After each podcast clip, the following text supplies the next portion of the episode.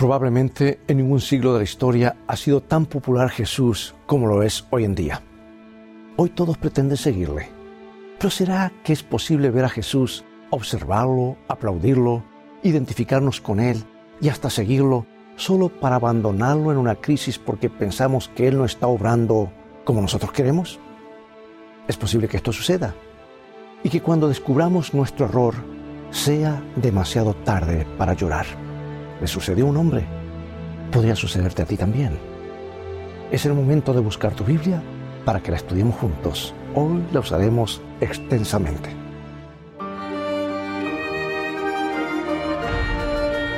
Escrito está, declara el mensaje final de Dios para nuestro tiempo, presentando al Cristo viviente como la respuesta a nuestras más profundas necesidades.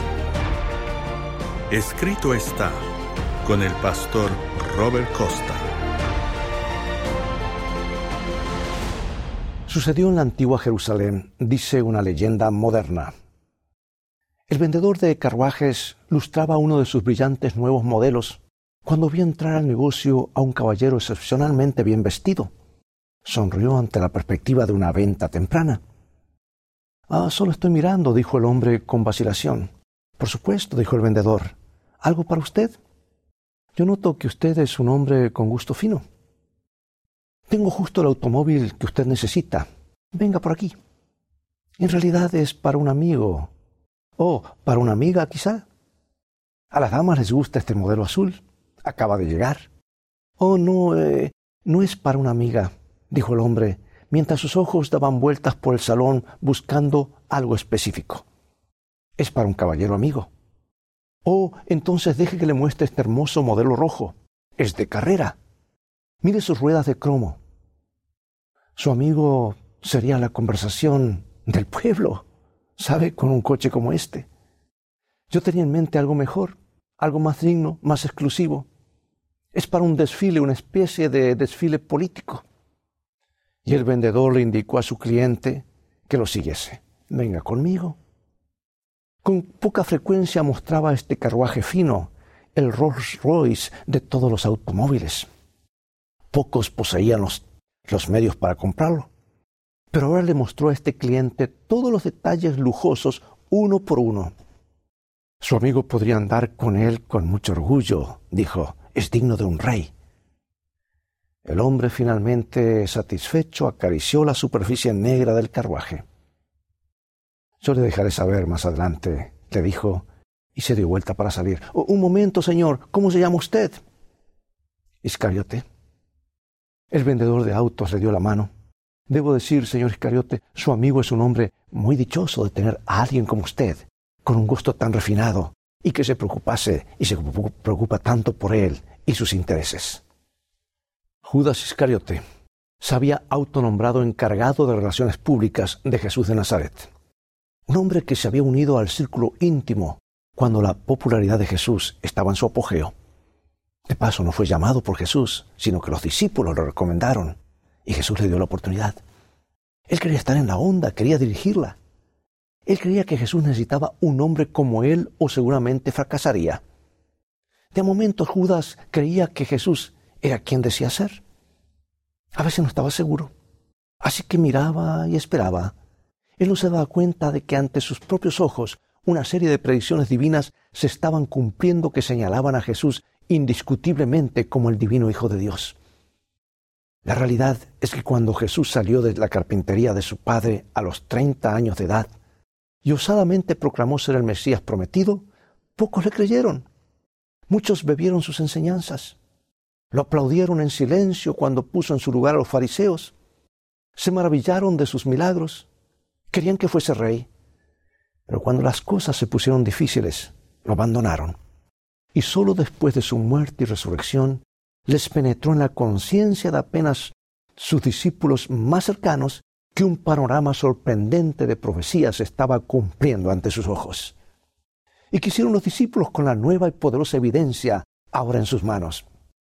La usaron para poner al mundo de cabeza pusieron al mundo patas arriba, como decimos. Escucha, lo que las escrituras dicen de un discípulo llamado Apolos en el libro de Hechos, porque con gran vehemencia refutaba públicamente a los judíos demostrando por las escrituras que Jesús era el Cristo. Aquí tenemos a un hombre que decidió probar que Jesús era el Hijo Divino de Dios. Y lo hizo con las escrituras. Las escrituras del Antiguo Testamento, por supuesto, la única Biblia que existía en esos días, en los días de Jesús y los apóstoles.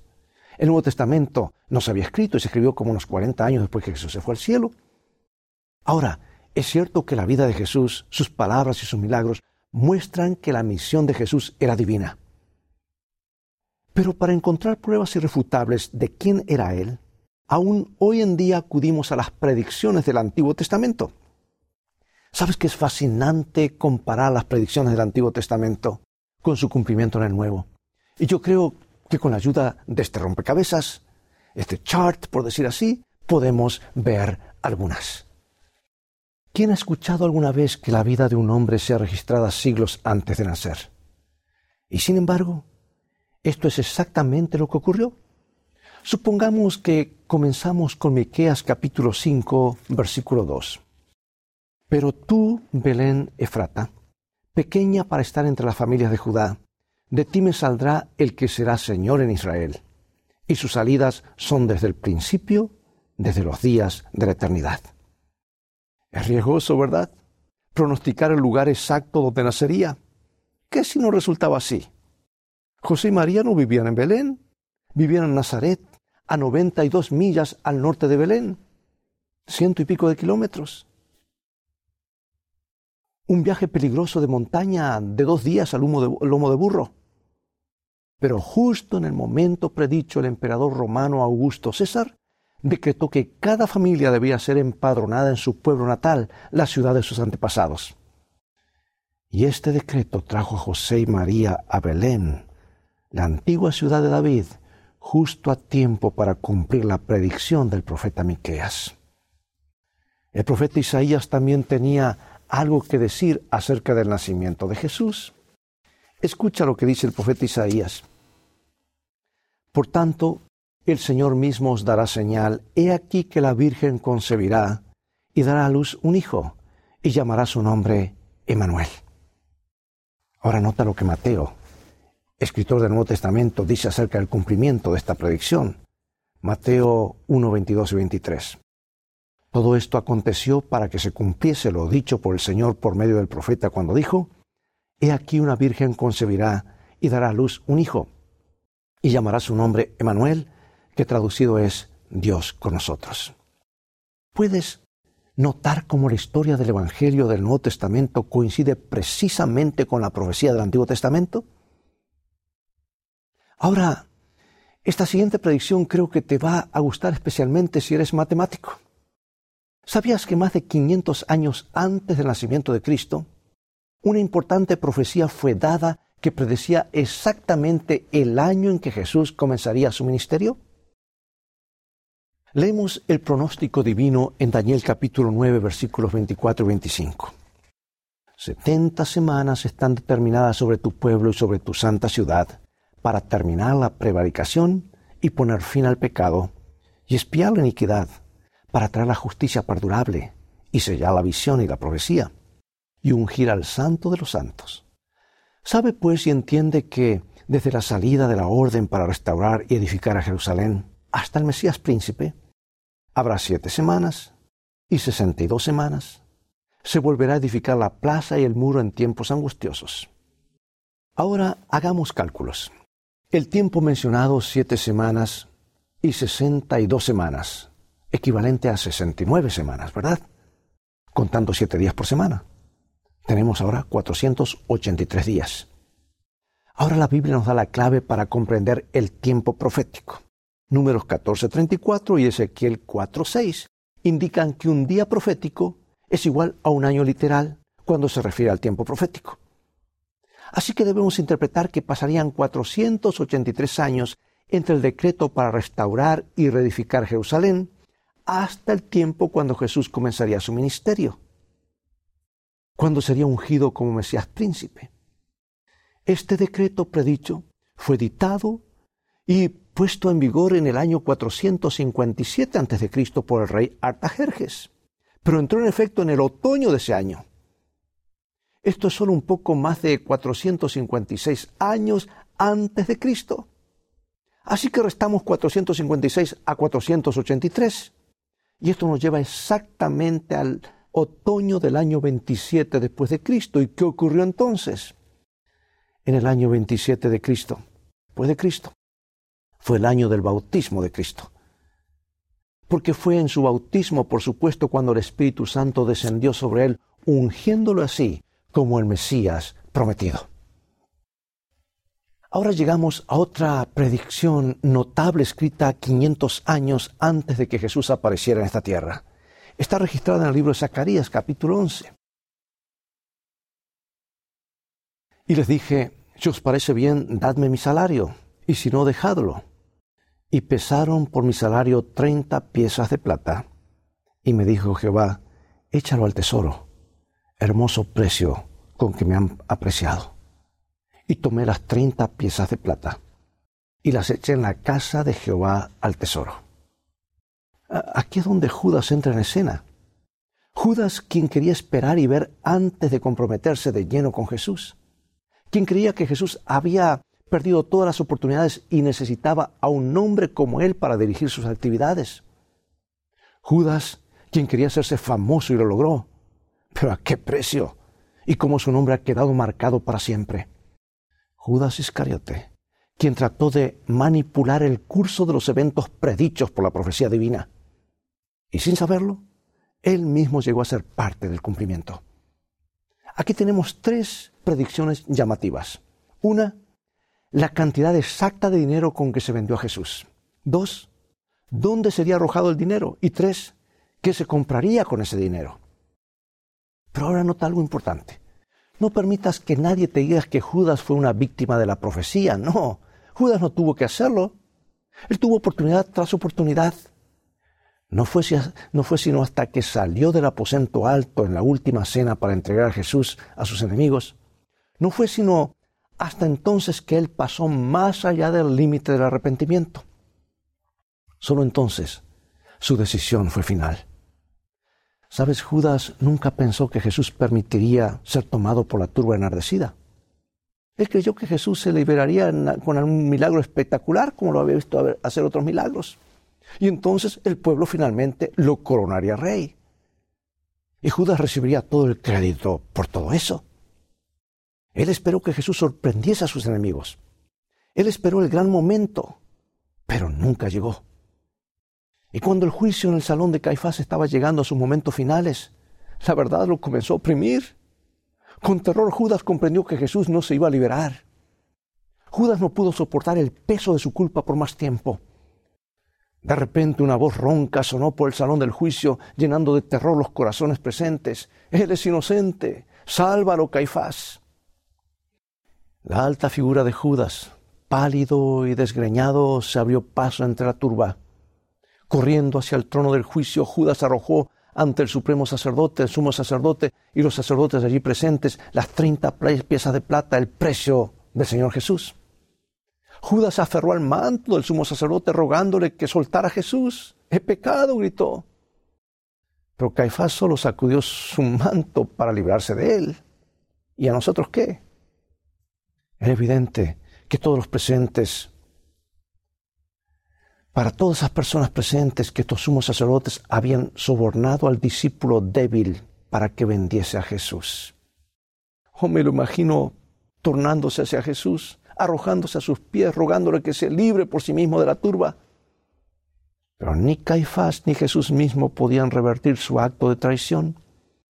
Él no podía soportar ver a Jesús crucificado. Salió corriendo del tribunal exclamando, es demasiado tarde, es demasiado tarde. La historia de Judas terminó bajo un árbol al costado del camino que conducía desde la corte de Pilato al Calvario. Ya los profetas lo habían predicho antes. Aún lo que se haría con las treinta piezas de plata. Los sacerdotes perplejos porque no podían poner el precio de la sangre nuevamente dentro del cofre de la tesorería, compraron un campo para enterrar a extranjeros y lo llamaron el campo del alfarero. Exactamente como el profeta lo había predicho. Extrañamente maravilloso, ¿verdad? Ver aún los más pequeños detalles de la profecía del Antiguo Testamento desenvolverse en el Nuevo Testamento. Es más, mil años antes de la crucifixión, David había predicho que clavos atravesarían la carne de nuestro Señor. Salmo 22. Me ha cercado cuadrilla de malignos, horadaron mis manos y mis pies. Esta declaración es tan asombrosa cuando recordamos que la crucifixión no era el método de la pena capital en los tiempos de David, cuando estas palabras fueron escritas. Y aun cuando la crucifixión llegó a ser de uso común, una soga, no clavos, eran usadas con frecuencia para amarrar a las víctimas a la madera áspera de la cruz. Recuerda también que la ropa de Jesús fue dada a los soldados para ser dividida entre ellos, pero cuando llegaron al manto, decidieron sortearla para no dañar la tela del manto. Y otra vez, exactamente como el profeta había predicho en Salmos siglos antes. Salmo 22, repartieron entre sí mis vestidos y sobre mi ropa echaron suertes. Amigo, amiga, si esos soldados hubiesen dividido ese pedazo de tela equitativamente entre ellos, o si Jesús hubiese sido amarrado a la cruz en vez de ser clavado, o si él hubiese sido vendido por cuarenta piezas de plata en vez de treinta, o si los sacerdotes hubiesen hecho otro uso del dinero que era el precio de sangre, entonces alguien podría tener razón para dudar de la verdadera identidad de Jesús de Nazaret y preguntarse si él realmente era quien decía ser. Pero la exactitud increíble de las palabras de los profetas del Antiguo Testamento no deja lugar a duda. ¿Te das cuenta de lo que estamos haciendo? Hemos estado formando una imagen de una profecía bíblica cumplida. Pero hemos estado haciendo algo más. Hemos estado edificando un cuadro completo de nuestro Señor en el Antiguo y en el Nuevo Testamento. Pero ahora sígueme con cuidado. Jesús cumplió la profecía. Sin las palabras acertadas de los profetas como testigos, Jesús no podría tener fundamento para sus aseveraciones. Si una, solamente una de las profecías hubiese fallado, entonces Él no podría ser el Hijo de Dios. Jesús cumplió la profecía a la perfección, pero hizo algo mucho más importante que eso. Él hizo algo con el pecado. Él hizo algo por el mundo en necesidad, por la culpa del mundo. Si él hubiese cumplido mil predicciones correctamente y no hubiese hecho nada por el pecado, mejor no hubiese venido nunca. No habría habido nada en su vida o en su muerte que nos trajese esperanza. Tal vez asombro y admiración sí, pero no esperanza. Jesús no vino para hacer un show. Él no murió en la cruz como lo hizo para mostrar cuántas profecías podía cumplir. Él murió para darnos a ti y a mí la oportunidad de vivir. En esa cruz fuera de Jerusalén, no estamos mirando la carroza ganadora de un desfile de predicciones. Estamos viendo al Hijo de Dios sacrificarse por el pecado. Para eso vino Jesús, no simplemente para cumplir profecías, Él vino para ofrecer vida a cualquiera que lo acepte. Y cuando el ladrón colgado a su lado en la cruz se volvió a él en las últimas horas de su vida, nada pudo detenerlo de cumplir su promesa de ser el Salvador que vino a ser. Los hombres pudieron clavar al Hijo de Dios en la cruz, pero no pudieron impedir que salvara al hombre a su lado. El ladrón, el otro ladrón, el ladrón al costado de esa cruz central donde estaba Jesús, también podía haber tenido la, la vida si lo hubiese pedido. Y también Judas podría haber tenido la vida si realmente lo hubiese querido. ¿Qué contraste? El ladrón, quien había estado tan lejos, ahora estaba tan cerca. Judas, que había estado tan cerca, en el círculo íntimo de Jesús, ahora estaba lejos de él. Judas tan estrechamente conectado con Cristo, pero ¿lo había aceptado realmente? Evidentemente no. Solo lo había aceptado como el conducto hacia un fin por intereses personales. Lo había aceptado siempre y cuando una conexión con Jesús hubiese promovido a Judas. Fue en las horas finales de la vida de Judas cuando sus verdaderos motivos por tantos años exitosamente escondidos fueron revelados finalmente. Cuidado con usar el nombre de Jesús para ganancias personales. Cuidado con eso del Evangelio de la prosperidad, porque si en eso evaluamos el éxito de una persona, entonces la vida de Jesús fue un fracaso. Cuidado por conseguir a Jesús con fines egoístas. Bueno, resultó que ser que nunca había aceptado al Señor Jesús plenamente. ¿Había sido tocado por la vida inmaculada? Sí. ¿Atraído por la hermosura de Dios en carne humana? Sí. ¿Atraído por el amor divino? Sí. Pero nunca ganado. El Dios en la vida de Judas no había sido Jesús, sino Judas, él mismo. Y su actuar orgulloso, tan fuerte, tan arraigado en él, que en el capítulo final de su vida no pudo decidir cambiarlo. No hubo marcha atrás. Y ahora, amigo y amiga, para concluir, quiero leer de mi autora favorita. Cómo me gustan sus libros. Hay una frescura y algo especial. Dios ha revelado a su mente y ella escribió estas palabras. En una de las biografías más famosas y más hermosas, llamado El deseado de todas las gentes, la biografía de Jesucristo. La historia de Judas presenta el triste fin de una vida que podría haber sido honrada de Dios. Si Judas hubiese muerto antes de su último viaje a Jerusalén, habría sido considerado como un hombre digno de un lugar entre los doce, y su desaparición habría sido muy sentida. A no ser por los atributos revelados al final de su historia, el aborrecimiento que le ha seguido a través de los siglos no habría existido. Pero su carácter fue desenmascarado al mundo con un propósito. Había de servir de advertencia a todos los que, como él, hubiesen de traicionar cometidos sagrados. Judas se consideraba como el único capaz, aquel a quien no podía aventajársele en los negocios. En su propia estima, reportaba honra a la causa, y como tal se representaba siempre. Judas estaba ciego en cuanto a su propia debilidad de carácter, y Cristo le colocó donde tuviese oportunidad de verla y corregirla. La declaración con frecuencia repetida por Cristo de que su reino no era de este mundo ofendía a Judas. El discurso de Cristo en la sinagoga acerca del pan de vida fue el punto decisivo en la historia de Judas. Vio que Cristo ofrecía beneficio espiritual más que mundanal. Se consideraba como previsor y pensó que podía vislumbrar que Cristo no tendría honores ni podría concederles altos puestos a sus seguidores. Así que resolvió no unirse tan íntimamente con Cristo que no pudiese apartarse. Quedaría la expectativa y así lo hizo. Demasiado tarde descubrió, era él, Judas, no Cristo, quien se había vendido por treinta piezas de plata. Demasiado tarde descubrió cuando se toca fondo, cuando se llega al final, cuando el dinero es tirado en el piso del templo.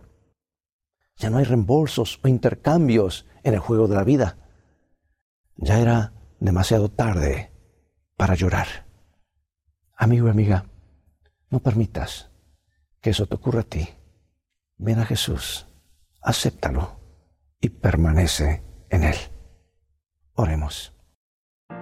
Maravilloso Salvador Estamos agradecidos hoy por este panorama inspirador de predicciones cumplidas que hace posible para nuestras mentes pequeñas comprender el plan de Dios. No hay dudas que Jesús es divino. No hay dudas que Él es el Hijo de Dios. No nos hemos equivocado. Sin ninguna vergüenza confesamos nuestra fe en Él. Sálvanos, Señor. Te lo pedimos en el nombre de Jesús. Amén.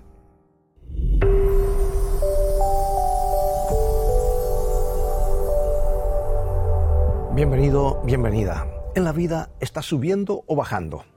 ¿En qué dirección vas? Leo de la palabra de Dios. El camino de la vida va cuesta arriba y libra al sabio de bajar al sepulcro. ¿Subiendo o bajando? Esa es la cuestión. Bueno, un gato que vivía con su dueño en el vigésimo segundo piso de un edificio de 30 pisos decidió un día salir de aventuras. Aprovechó que la puerta estaba abierta y comenzó a bajar por la escalera al principio parecía maravilloso. Nunca había experimentado algo semejante. Al llegar al octavo piso paró. Estaba confundido, sentía náuseas y ya no sabía si subía o bajaba. ¿Alguna vez te pusiste a pensar si subes o bajas? ¿O simplemente corres de un lado para otro tratando de encontrar la salida? El otro día alguien se quejó, no sé lo que me pasa, trabajo como un loco. Nadie puede acusarme de que soy perezoso, pero no veo el fruto de mi trabajo. ¿Ya te pasó eso a ti? ¿No estarás confundiendo actividad con eficiencia? La persona sabia no sale de mañana corriendo y, diciendo, pues a ver qué hago hoy, tengo que cumplir esto y lo otro. Por el contrario, coloca su vida en las manos de Dios, revisa el programa de actividades, determina las prioridades, organiza el trabajo y sale entonces para ejecutarlo. El trabajo que tienes ante ti puede ser enorme. El sueño que tú tienes, quieres ver realizado, puede ser grande. Pero si eres sabio, no tratarás de realizarlo de una sola vez. Entenderás que toda realización grande es un conjunto de pequeñas realizaciones.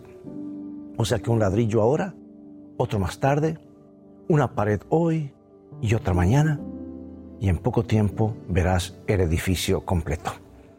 La vida es como un edificio. Así que establece metas y avanza sin temor. Porque tú nunca estás solo sola. Jesús está a tu lado para animarte cada vez que las fuerzas parezcan abandonarte. Sube. La recompensa siempre se encuentra en la cima. Bajar es fácil. Es solo detenerse y ya comienzas a retroceder. El camino de los sabios conduce a lo alto.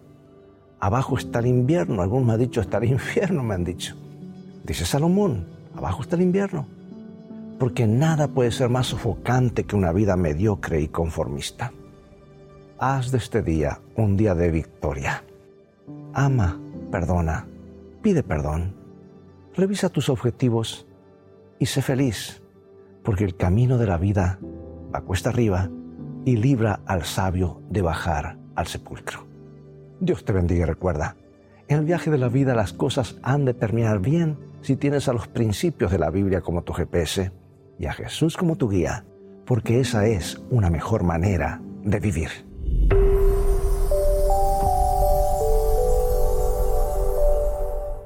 Amigo y amiga, es todo el tiempo que tenemos por hoy. Ha llegado el momento de despedirnos. Espero que el programa de hoy, el tema de hoy, haya sido una bendición en tu vida. Te invito a continuar estudiando la palabra de Dios. Así que visítanos en nuestro sitio de internet escritoestá.org, donde podrás ver nuevamente este programa y obtener una variedad de materiales y estudios bíblicos. Compartirlos con tus familiares, amigos, y así transformarte en un canal de bendición para otros. Dios te bendiga y te guarde y recuerda, escrito está, no solo de pan vivirá el hombre, sino de toda palabra que sale de la boca de Dios.